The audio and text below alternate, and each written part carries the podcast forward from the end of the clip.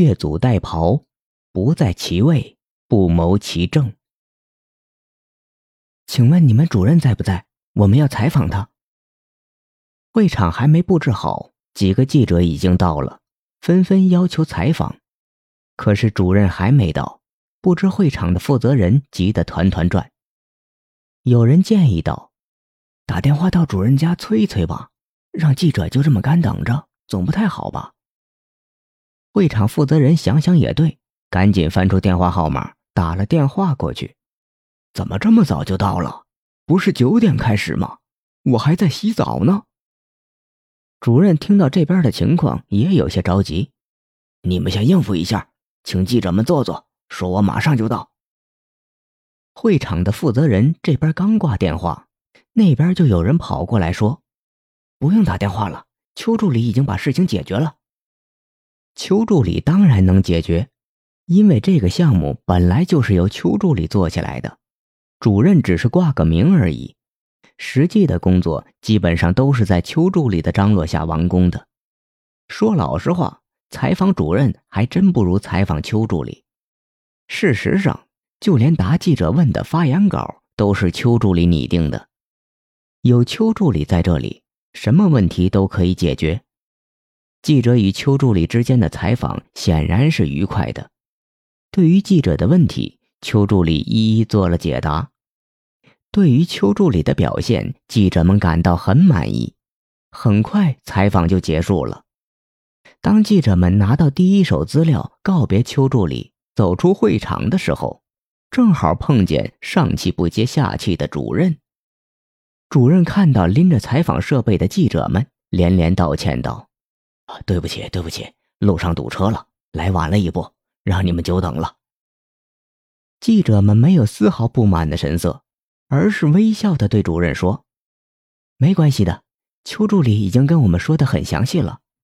对于本次采访，我们感到很高兴，谢谢你们的盛情招待。”主任不好意思的应道：“那就好，那就好。”直到记者们上车离开了，主任还在喃喃自语，盯着远去车辆带起的烟尘，愣愣的出神。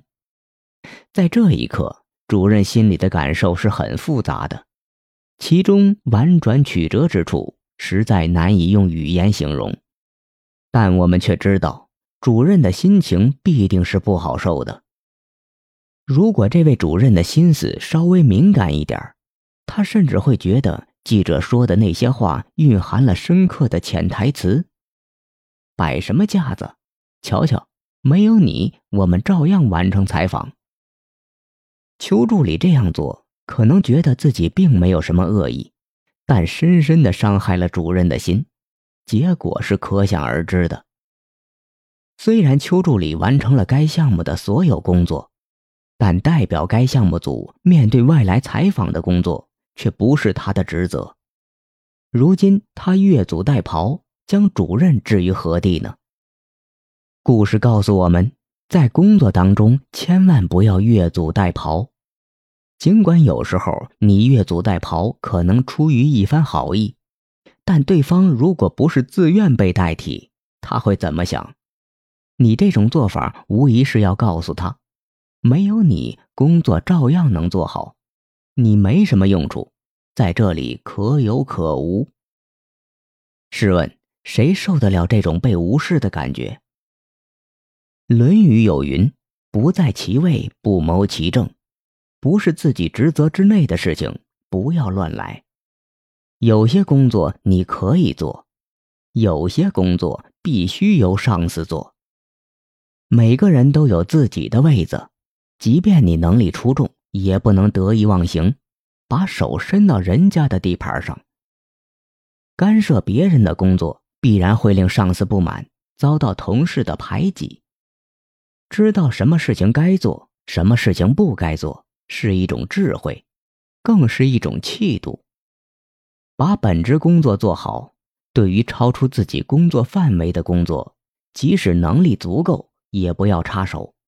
如此才能不越位、不越权，走出一条平稳的发展之路。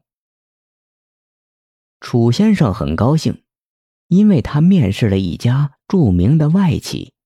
而且没多久，他就得到这家外企的工作试用期邀请。外企是许多职场人士梦寐以求的地方，办公环境自然不必说，薪金福利更是丰厚诱人，还有以人为本的人性化管理。总之，一切都是令楚先生非常满意。他发誓一定要好好干，绝不辜负这次绝佳的机会。为了给领导和同事们留下好印象，他总是无私的奉献着，充分发挥。为公司考虑的敬业精神。发现地面上有一团垃圾，就主动捡起来丢进废纸篓里。同事需要什么东西，他也总是尽量帮忙。楚先生的努力果然引起了领导的注意，主管找他谈话，委婉的建议他：“你可以表现得更加专业一点。”楚先生听了之后，他觉得这是主管对自己的鼓励和指点。于是更加忙碌起来，但是没想到的是，没过多久，主管再次找他谈话，说出的话却让他从头凉到脚。因为你表现的不够专业，所以公司经研究决定终止与你的试用期合同，你可以走了。楚先生听到这样的话，抱怨说：“我要求公司做出解释，我并没有做错什么，相反，我很努力。”在这段时间里，我付出了很多，怎么叫不够专业呢？主管点了点头说：“楚先生，请你不要生气。是这样的，我们是一家外企，在这里每个岗位职能都划分的很具体。我们需要的员工是那些能够做好本职工作的精英，而不仅仅是捡垃圾、擦桌子的清洁工。事实上，我们已经有了一位很不错的清洁工。”这样说你明白吗？听了这话，估计很多人都会想：楚先生真够冤的，弄了半天被解约，竟然是因为他做的太多了，抢了清洁工的工作。楚先生的经历告诉我们，做好本职工作的重要。若非自己权限范围内的事物，最好不要随便插手，以免给人不尊重人。或者想要霸占他人位置的感觉，否则显现自己的野心将会受到同事的攻击、上司的防备和打击，会严重影响个人工作的顺利开展和事业的发展。在实际生活中，有作为的人应该找准自己的位置，知道哪些事该做，哪些事不该做，把握好适度的原则。而不要越位，这样才能够与别人和谐相处，并得到他人的信任与赏识，在个人事业的发展上也会少一些不必要的阻碍。